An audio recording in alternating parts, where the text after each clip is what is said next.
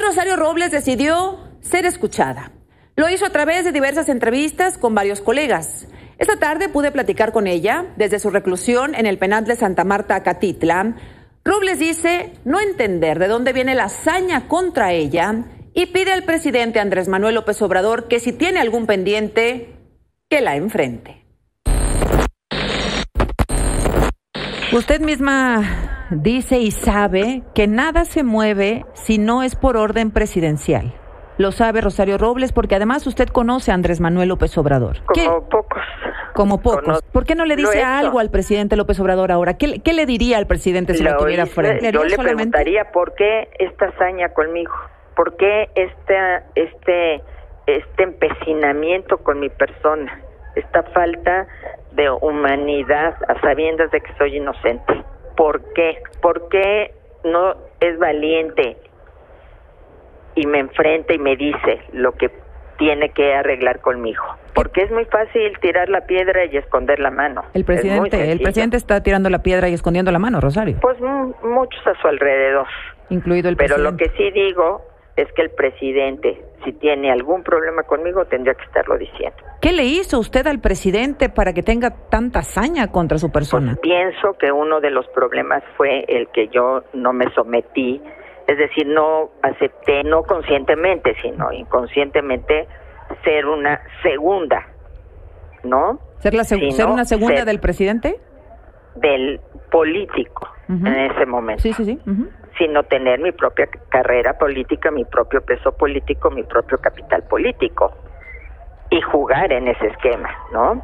Llegó un momento en que teníamos la misma estatura política, él era el jefe de gobierno, yo la presidenta del PRD, teníamos la misma influencia política y probablemente eso molestó. Rosario Robles, quien ya cumplió dos años presa, señalada por un delito que no amerita prisión preventiva. No sabemos si es inocente o culpable, pero no amerita prisión preventiva. Me aseguró que cuando conoció a Alejandro Hertz Manero era un hombre honorable, pero dijo también que es un hombre misógino y que hoy institucionaliza la venganza contra ella.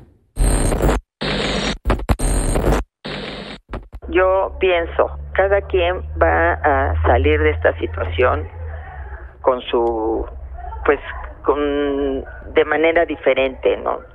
Yo no quiero que alguien escriba un libro sobre mí que se llame La traidora, como ya se ha hecho en un caso, ¿no? Yo no quiero que se diga que yo salí de este lugar porque le hice a otros lo que no quiero que me hagan a mí. No, de ninguna manera. ¿Y si no sale, Rosario, habrá valido la demostrar, pena?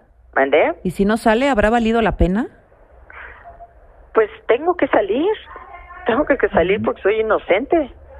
Tengo que salir porque eh, porque no tengo por qué estar en la cárcel por el delito que se me acusa.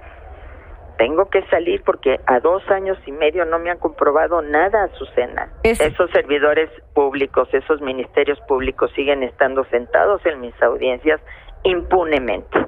Pero de parte de Cuando quién, ellos Rosario? falsificaron pruebas. ¿De parte de quién? ¿Quién? Eh, quién ¿Cómo se llaman? Andrés Manuel López Obrador, eh, Alejandro Gertz Manero. Bueno, ellos se llaman Fiscalía General de la República. Ellos tienen un jefe. Yo, Alejandro Gertz es una persona que trabajó conmigo, fui mi secretario de Seguridad Pública. A lo mejor no le gustó estar con una mujer al mando, no sé. Siempre ha tenido muchos problemas con las mujeres en cuanto a persecuciones. ¿Es un hombre, ¿es un hombre machista, el fiscal? sí, es, un es una persona misógina. Cuando quedó Alejandro Guerre fiscal, yo dije, qué bueno, es un hombre honorable. Yo lo conozco, trabajó conmigo.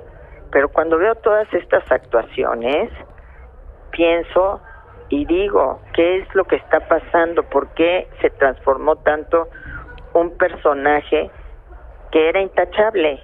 Que era de una gran honorabilidad, ¿por qué se institucionaliza la venganza? Hoy veía en alguna de sus entrevistas que dijo usted, me pidieron incriminar a Enrique Peña Nieto y a Videgaray. ¿Quién, ¿quién se lo pidió, Rosario? Bueno, obviamente fue, a yo no sé si directamente la fiscalía hizo una posición de una postura de este tipo.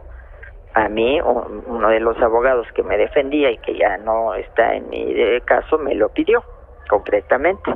Y yo pues no puedo, desde luego no puedo bajo ninguna circunstancia incriminar porque no existió la estafa maestra. Es que eso es lo que he tratado de explicar desde el principio. No existió la estafa maestra. En el caso de Cedesol y Sedato, yo no puedo hablar por otras dependencias. No basta con una opinión de la Auditoría Superior de la Federación, que por cierto, y quiero decirlo enfáticamente, nunca me denunció, nunca sucede, nunca inició contra mí un procedimiento resarcitorio. Y hoy está sentado ahí al lado del fiscal, yo no tengo un fiscal, tengo dos, acusándome como si yo hubiera realizado no sé qué actividades. ¿Por qué no me denunció? Como la más peligrosa de las criminales, ¿no? Exactamente. Eh, eh, Rosario, ¿ha podido usted o ha recibido algún mensaje de Peña Nieto, que fue su jefe, que fue su compañero? Al principio, muy al principio sí. Eh, posteriormente, y debo ser muy honesta, no.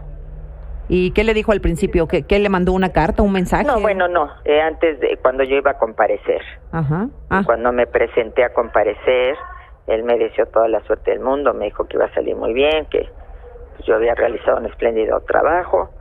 Y como se lo dije yo al juez, yo la verdad he sido una funcionaria que ha cumplido cuando ha tenido un encargo eh, y he sido una mexicana que le ha servido a su país. Y sin embargo estoy en una silla de acusados.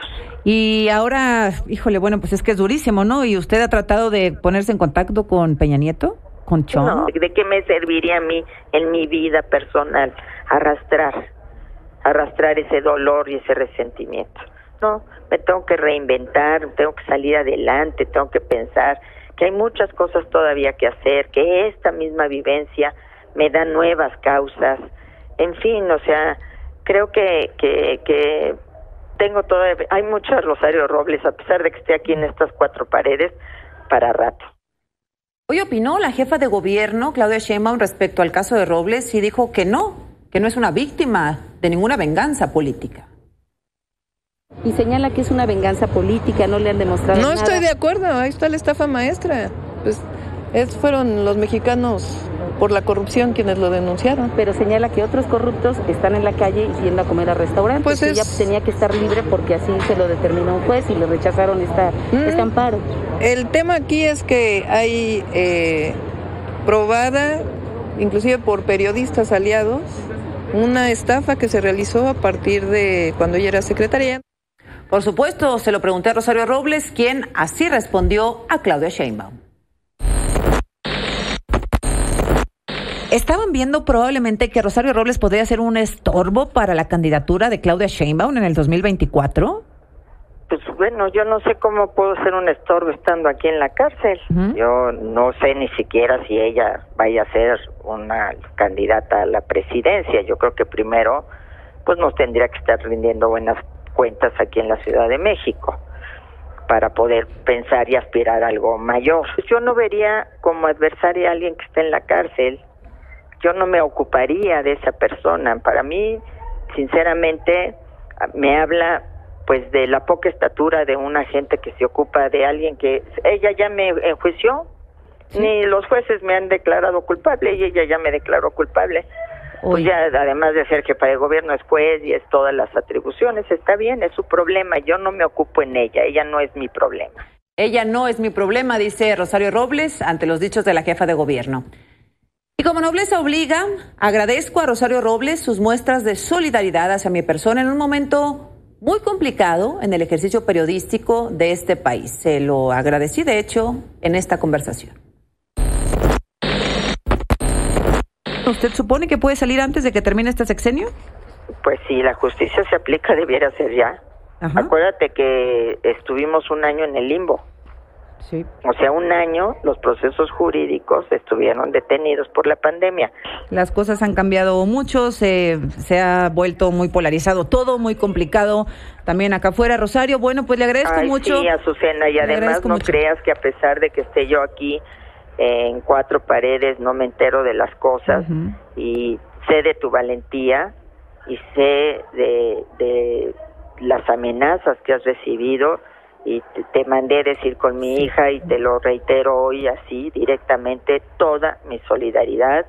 Te admiro, te valoro, te agradezco como mexicana porque no nos podemos callar frente a esto que está pasando. Pues adelante, Rosario, muchas gracias. Recibí sus palabras, además eh, recibí otro mensaje que también me envió Mariana en un momento muy importante, muy muy trascendental, muy coyuntural en mi vida y, y te lo agradezco mucho. Tenemos que seguir. Los señores se vayan a Roma o a cenar al Cunán, nosotras las mujeres a sacar este país adelante. No en Valde México se escribe con M de mujer, Azucena.